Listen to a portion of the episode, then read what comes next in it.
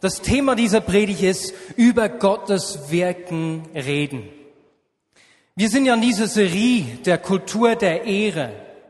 Ehre bedeutet so viel wie jemandem Gewicht zu geben oder einer Sache Gewicht zu geben.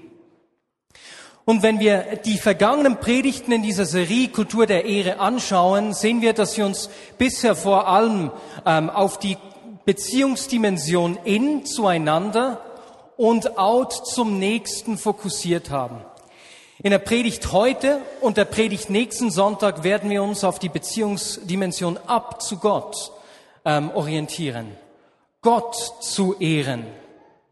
Das ist heute und nächstes Mal das Thema. Konkret heute der Titel der Predigt über Gottes Wirken reden, erzähle die Geschichte von Gottes Eingreifen. Und ich möchte eine Geschichte gleich hier zum Anfang erzählen. Ich möchte mit einer God Story beginnen. Eine God Story, die ich nicht selbst erlebt habe. Ich erzähle auch ganz bewusst eine Geschichte von sonst jemandem. Und zwar ist es die Geschichte, eine Geschichte, die mir Alan Scott geschrieben hat. Alan Scott ist der Mann der Frau, die diesen wunderschönen Song geschrieben hat, den wir eben gesungen haben. Everything Changes. Wahnsinnssong. Alan Scott ähm, hat mir geschrieben, dass äh, er mit einem Team der Causeway Coast Vineyard in Kopenhagen war, in Dänemark. Und dort haben sie für eine Frau gebetet, die durch einen Autounfall einen Fuß beinahe vollständig verloren hatte. Der ist beinahe ganz durchgetrennt worden und die haben diesen Fuß mit 23 Schrauben befestigen müssen, die Ärzte. Und ihr könnt euch vorstellen, dass äh, das natürlich äh, auch Auswirkungen hatte. Der Fuß blieb schmerzhaft. Die Bewegungsfähigkeit war eingeschränkt. Und als sie dann der Konferenz für diese Frau beteten, wurde der Fuß Schritt für Schritt geheilt. Und das war schon fantastisch. Das war äh, für die Leute begeisternd. Das haben sie auch gleich in der Kirche am nächsten Tag erzählt. Da ist eine Frau nach vorne gekommen, die für ihren Bauch beten ließ. Sie hatte Bauchschmerzen.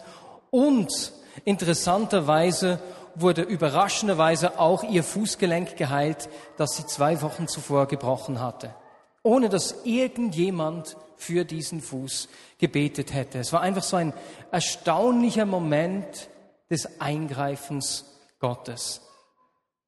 God Stories, die Geschichte von Gottes Eingreifen in unser Leben, wo seine Möglichkeiten in unserem Leben und durch unser Leben sichtbar werden. Ist doch einfach begeisternd, ne? Real geschehen äh, im Ende letzten Jahres.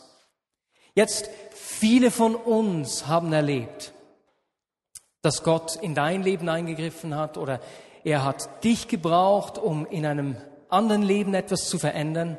Und ich möchte mal schauen, wer hat schon sowas erlebt? Entweder du bist geheilt worden oder sonst Menschen wurden geheilt oder Menschen, die verändert wurden, Lebenssituationen, die völlig umgekrempelt wurden, hast du was gemacht hast, war, das sind beinahe alle, sehr viele. Und das ist doch einfach begeisternd. Und das Begeisternde daran ist, dass jeder von uns so eine Geschichte des Eingreifens Gottes hat. Jeder hat eine persönliche Geschichte des Eingreifens Gottes.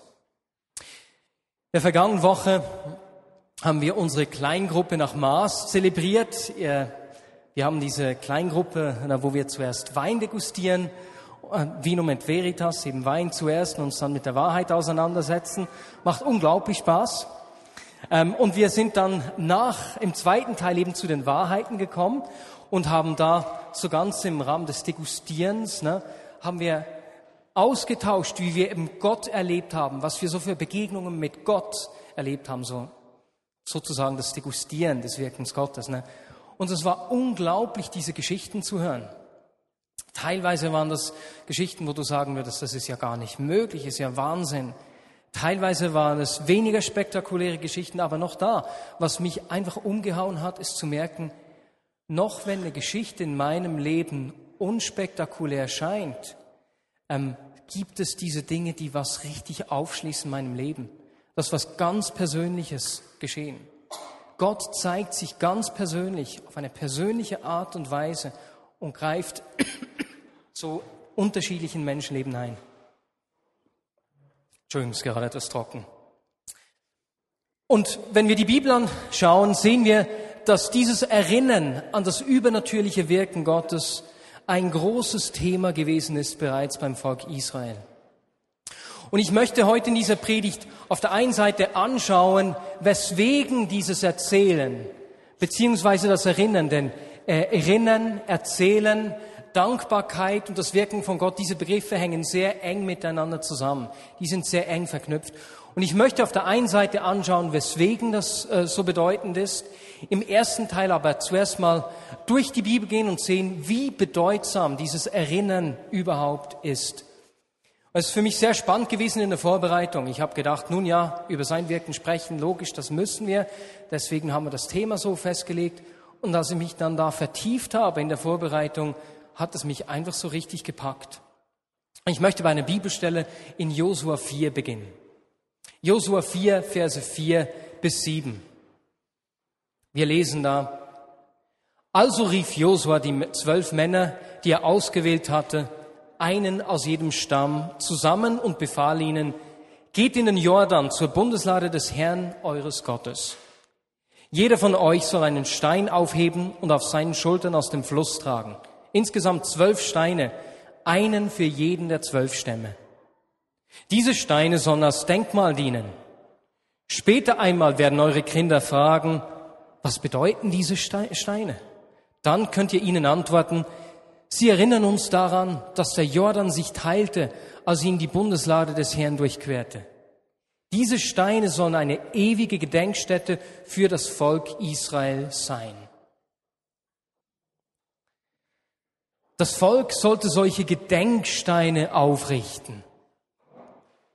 Wir sehen hier im Gottesdienstraum so Dinge, die ja so Gedenksteine andeuten, diese, dieses hohe Teil hinten, auf dem schon einige Geschichten aus dem Mittagsgottesdienst hängen.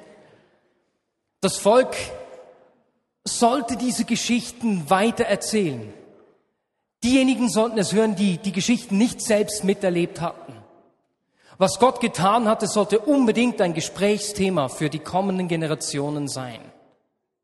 Und an diesen Gedenksteinen sind die Israeliten eigentlich mehr oder weniger aus Zufall vorbeigekommen. Ist jetzt nicht geplant, täglich kommst du an diesen Stein vorbei. Nein, du gehst, sagen wir, zum Jordan, weil du äh, baden willst und kommt der kleine Marius, hey Mari, was sind denn das für Steine hier? Ne? Dann konnte sie es erklären. Jetzt, wenn ich an solche Gedenksteine denke, fällt mir immer Obelix ein, so mit den Hinkelsteinen. Kennt ihr die Geschichten? Die habe ich richtig gerne gelesen. Und wenn man da in Nordfrankreich, in Garnakis, gibt es ein ganzes Feld solcher Hinkelsteine, von denen wir uns heute noch fragen, was die denn eigentlich da machen. Was ist denn die Bedeutung dieser Steine? Ich kann mich erinnern, als ich mit meiner Frau in den Flitterwochen war in Irland, hat es tonnenweise so ganz bewusst aufgeschichtete Steine. Und wir sind von Steinhügel zu Steinhügel gerast und das hat uns richtig gepackt. Auch die Geschichte zu erfahren, was ist die Bedeutung dieser Steine? So solche Monumente können bei uns etwas auslösen. Die Israeliten sollten aber nicht nur Steine aufschichten. Wir lesen im 2. Mose 12, Verse 1 und 14. Der Herr gab Mose und Aaron in Ägypten folgende Anweisungen. Und dann wird beschrieben, wie das Volk Israel das Passafest feiern soll, das sie an den Auszug aus der Sklaverei in Ägypten erinnert. Dann weiter lesen wir, von nun an soll dieser Tag der erste Monat des Jahres für euch sein. Ihr sollt diesen Tag immer in Erinnerung behalten. Jedes Jahr sollt ihr und eure Nachkommen ihn als ein besonderes Fest für den Herrn begehen. Diese Anordnung gilt für alle Zeiten. Jedes Jahr dieses Fest, das sie feiern sollten. Und viele von uns in der Vignette Bern haben in den vergangenen Jahren auch so einen Sederabend gefeiert. Das wäre auch wieder spannend zu sehen, wer hat schon mal einen Sederabend gefeiert? Auch jetzt wieder noch unglaublich viele. Wow. Und da, dann wisst ihr, wie, wie bildlich dieser Aufbruch aus der Sklaverei da dargestellt wird. Für alle, die das nicht kennen, gibt es die Sederplatte auf dem Tisch, eine ausführliche Liturgie, die da folgt und im Rahmen dieser Liturgie erinnern wir uns, wie bitter ein Leben in der Sklaverei ist und man beißt in dieses bittere Kraut, das einem so richtig im Mund bewusst macht, wie bitter die Sklaverei sein muss. Oder dann hat es da was Süßes. Mm, ist das gut. Dieses Jahr haben wir, was waren das, Äpfel, Nüsse und Honig gemischt, weil ich keine Datteln mag. Oh, das war richtig gut. Das haben wir alle richtig geschlemmt. Und dieses Süße soll zeigen, wie süß die Erlösung ist. Und so dieses praktische Erleben, das, das, das lässt diese Geschichte lebendig werden. Auf einer ganz anderen Art und Weise.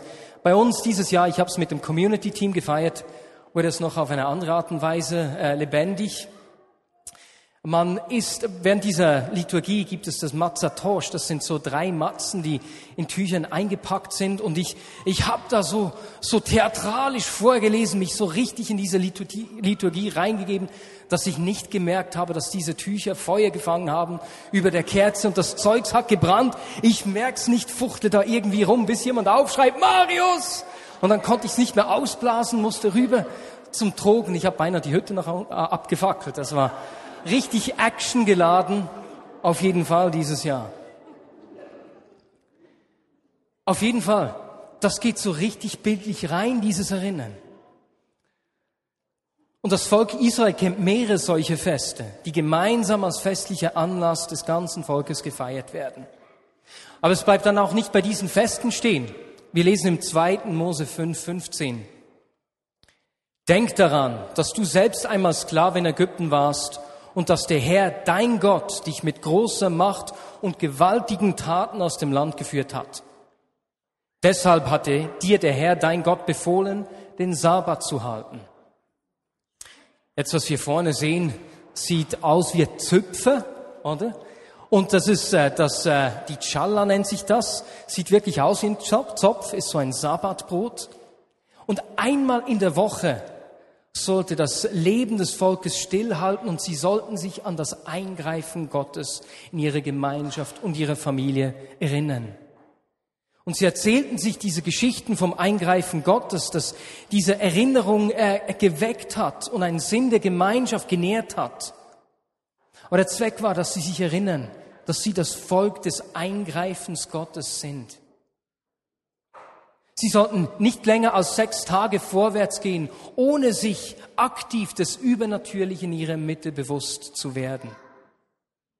Jeden siebten Tag sollten sie anhalten und erzählen, was Gott getan hat. Und dieses Geschichtenerzählen hat die Vision, äh, ihren Fokus wieder geklärt, so dass sie jede Woche neu mit dem zuversichtlichen Bewusstsein leben konnten, dass Jahwe über die Unmöglichkeiten des Lebens regiert. Da haben wir also die Gedenksteine, an denen sie per Zufall vorbeigekommen sind, diese Feste, die jährlich stattfinden, und der Sabbat, der wöchentlich gehalten werden soll. Und es geht da noch weiter. Wir lesen im 4. Mose 15, Verse 37 bis 40. Und der Herr sprach zu Mose, Gib den Israeliten folgende Anweisung. Ihr und eure Nachkommen sollt Quasten an dem Saum eure Gewänder befestigen und an jeder Quaste eine blaue Kordel anbringen. Jedes Mal, wenn ihr sie anschaut, sollen die Quasten euch an die Gebote des Herrn erinnern, damit ihr sie befolgt und nicht eure eigenen Wege geht, um ihr so untreu werdet. Sie sollen euch daran erinnern, dass ihr allen meinen Geboten gehorchen sollt und so für euren Gott heilig seid. Ich bin der Herr, euer Gott, der euch aus Ägypten geführt hat, um euer Gott zu sein. Quasten am Saum, dass sie sich täglich erinnern sollten. Wir können noch heute äh, Toratreue Juden mit solchen Gebetsschals sehen und an diesem Ende der Gebetsschals sieht man diese Quasten, wie man das auch hier vorne sieht, die auf Hebräisch Zizit heißen, ein lustiges Wort, Zizit. Und wenn ich mir so eine Zizit vorstelle, ich meine, das ist jetzt meine praktische Vorstellung. Natürlich erinnert man sich daran, wenn man die irgendwie rumplampen sieht und so, aber ganz bestimmt, wenn du irgendwo hingehst, kommst du an einem Mikrofonständer vorbei und die blöde Kordel verfängt sich in diesem Haken hier. Ne? Na, dann hat man sich besonders an diese, an diese Quasten erinnert. Ah, ich bleibe hängen. Also in der Unmöglichkeit des Alltags. Und das Spannende ist zu sehen, dass Gott sichtbare Zeichen gegeben hat und Bilder benutzt hat. Er weiß, dass viele von uns, dass wir uns durch Bilder viel besser, äh, dass wir viel besser lernen können, dass wir etwas sehen müssen, damit bei uns Zwanski der Groschen fällt. Und deswegen macht Gott die Dinge greifbar, anfassbar. Er will, dass wir diese Geschichten mit allen Sinnen auch erleben können. Und als ich das gesehen habe, hat mich das richtig begeistert. Dieses Erinnern hat eine unglaublich hohe Bedeutung. So hohe Bedeutung, dass Gott auf allen Ebenen des Seins Rituale des Erinnerns in das Leben des Volkes Israel eingeflochten hat. Wir haben die Steine, eben an denen sie zufällig vorbeikommen, die Feste, die gemeinsam jährlich gefeiert werden, der Sabbat, der wöchentlich gehalten wird, die Quasten, die dich jeden Tag erinnern. Spürst du etwas von dieser Bedeutung des Erinnerns? Kommt dir das auch so entgegen, wie das mir in der Vorbereitung entgegengekommen ist? Und ich frage mich dann auch so, wie sieht es mit Ritualen in meinem Leben aus? Wo schaffe ich Rituale in meinem Leben, die mir helfen, mich daran zu erinnern, was er getan hat? Sei es täglich, wöchentlich, monatlich, jährlich, zufällig? Sei es in der WG, am WG-Abend beim Austausch, sei es Gespräch mit meiner Frau, vielleicht Gottesdienst. Wo habe ich diese Rituale, die mir helfen, mich zu erinnern? Wir brauchen solche Rituale. Aber weswegen ist das Erinnern so von so großer Bedeutung? Das erste ist, wir ehren damit Gott. Wenn wir diese Geschichten des Eingreifens Gottes, diese God Stories erzählen, feiern wir Gott und sein Aktivsein unter uns. Wir beginnen sein Wirken unter uns aktiv nachzuverfolgen und zu sehen und uns daran zu freuen.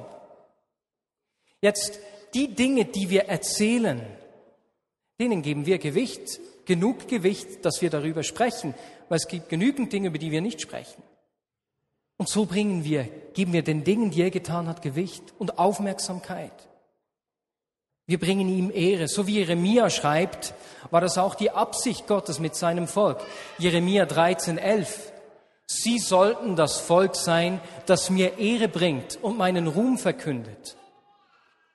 Welche Geschichten du weiter erzählst, welche Dinge du erzählst, zeigt, was dir wichtig ist.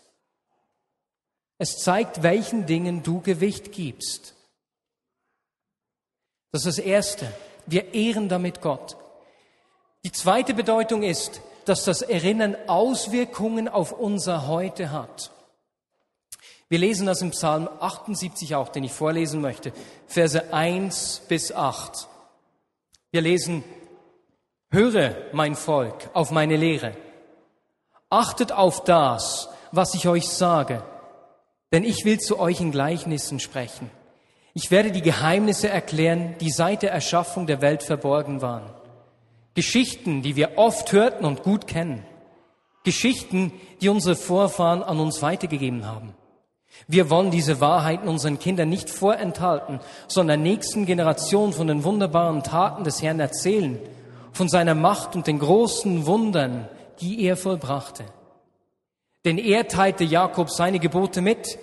Er gab Israel sein Gesetz und gebot unseren Vorfahren, ihre Kinder dieses Gesetz zu lehren, damit auch die nächste Generation es kenne. Die Kinder, die erst noch geboren werden und es auch an ihre Kinder weitergebe. Sie alle sollen ihre Hoffnung von neuem auf Gott setzen, seine herrlichen Wunder nicht vergessen und seine Gebote befolgen damit sie nicht wie ihre Vorfahren werden, ungehorsam und untreu, die sich gegen Gott auflehnten und sich weigerten, Gott ihr Herz zu schenken. Hast du das gehört im Vers 6? Sie sollten seine Wunder nicht vergessen und ihre Hoffnung neu auf Gott setzen. Zwei Dinge, die sehr eng miteinander verknüpft sind, so wie zwei Seiten einer Münze. Der zentrale hebräische Begriff fürs Erinnern ist Zakar, was so viel bedeutet wie etwas Vergangenes geltend zu machen. Sich erinnern bedeutet also nicht einfach, ach ja, ich kann mich erinnern, wie es früher war. Och, früher war alles besser. Ne? Wie man das manchmal hört. Nein, sondern erinnern bedeutet vielmehr ein Vergegenwärtigen des Wirkens Gottes in der Vergangenheit. Der deutsche Pfarrer Dr. Holger Müller schreibt, jetzt wird's etwas kompliziert, gut aufpassen, das Gedenken ist also kein rückwärtsgewandtes, weltfremdes Verhaftetsein in scheinbar erloschener Vergangenheit, sondern vielmehr ein aktueller Rückgriff auf eine äußerst vitale Vergangenheit, um sie im gegenwärtigen Handeln bestimmend werden zu lassen. Schön gesagt, wunderschön gesagt. Erinnern heißt also, dass die lebendige Vergangenheit mein gegenwärtiges Verhalten und meine Haltung bestimmt. Das ist der zweite wichtige Punkt. Das Erinnern bestimmt über mein Verhalten heute. Was ist mit dem Volk Israel geschehen, als sie vergessen haben, was Gott getan hatte?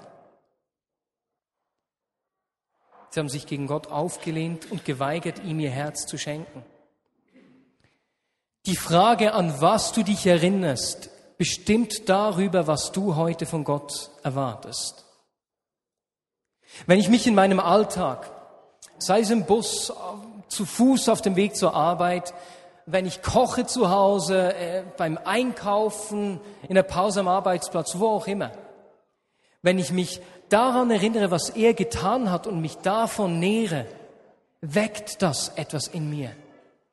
Auf der einen Seite eine Dankbarkeit. Dankbarkeit ist eine Antwort auf etwas, was ich erhalten habe. Sie entsteht da, wo ich erkenne, dass ich etwas gekriegt habe und wo ich sehe, dass das, was ich erhalten habe, wertvoll ist. Und meine Antwort darauf ist Dankbarkeit. Wo ich das Wirken Gottes und den Wert des Wirkens Gottes in meinem Leben sehe, wächst in mir Dankbarkeit zu Gott. Und Dankbarkeit ist die revolutionärste Kraft, die es überhaupt gibt. Sie verändert alles. Sie trägt automatisch Demut in sich, denn sie ist immer vom Gegenüber, von sonst jemandem abhängig.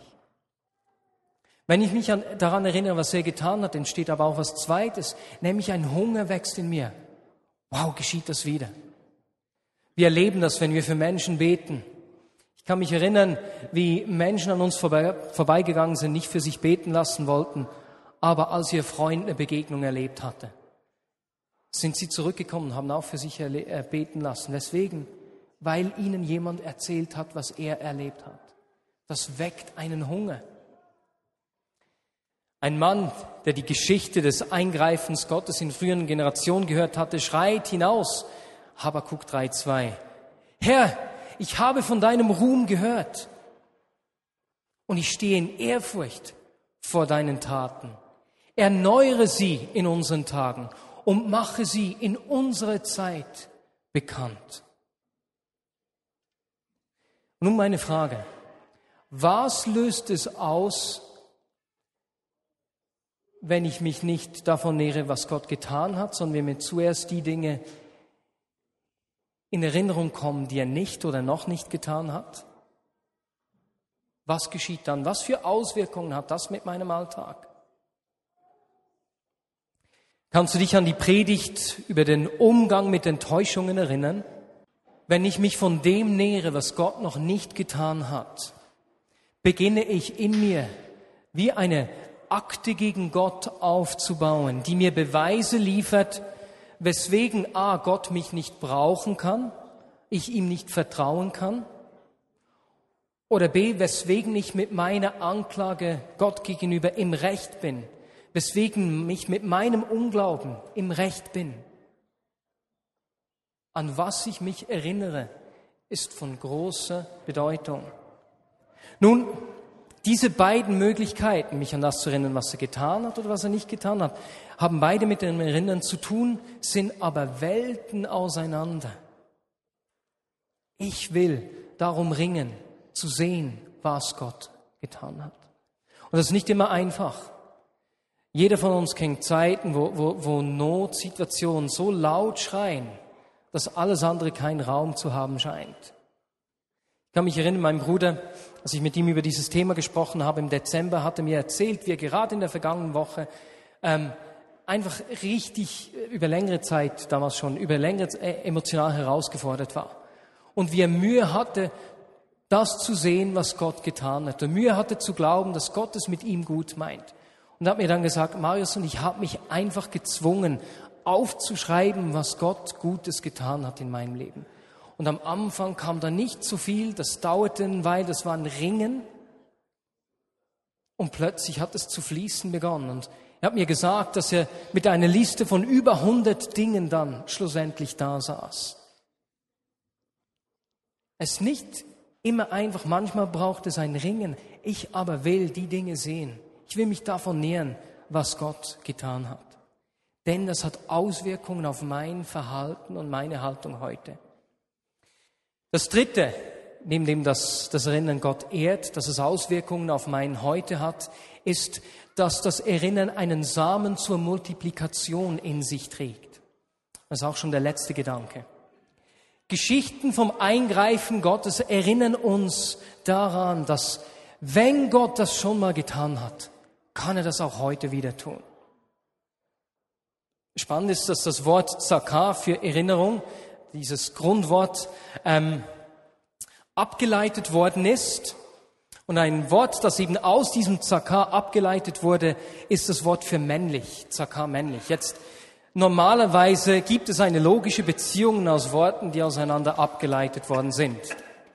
Jetzt bei Erinnerung und männlich, da, da klingelt es nicht gleich. Das scheint am Anfang eher so ein bisschen Widerspruch zu sein. Ich, ich wusste diese Woche plötzlich nicht mehr, an welchem Datum meine Frau und ich zusammengekommen sind. Die Leute um mich herum haben das, die konnten es nicht glauben. Und Caro würde Silvo sagen, dass Erinnern und Männer logisch irgendwie nicht wahnsinnig gut zusammengehen. Sehr wahrscheinlich nicht ganz bei allen gleich, aber es gibt eine faszinierende Beziehung zwischen diesen beiden Bedeutungen, die im Reich Gottes Sinn macht. Und zwar trägt der Mann den Samen der Multiplikation, den Samen der Fortpflanzung in sich. Dort, wo du dich an Gottes Eingreifen erinnerst, trägt das diesen Samen eines weiteren Wunders in dir. Die Kraft der Multiplikation, die Kraft des Zeugnisses. So lesen wir in Offenbarung 19.10, das Zeugnis Jesu ist der Geist der Prophetie. Also dort, wo wir die Geschichten des Wirkens Gottes, des Wirkens Jesus erzählen, ist das wie ein prophetisches, eine, eine prophetische Aussage. Genau das ist doch in diesem Beispiel der Frau in Kopenhagen mit dem Fußgelenk geschehen. Jemand hat die Geschichte des geheilten Fußes erzählt und ohne dass jemand für die zweite Frau gebetet hätte, wurde ihr Fußgelenk geheilt. Diese Zeugnisse sind das Erbe für unsere Kinder. Und jede Geschichte trägt den Samen der Zukunft in sich. Es ist eine Verheißung, dass Gott auch heute noch so handelt.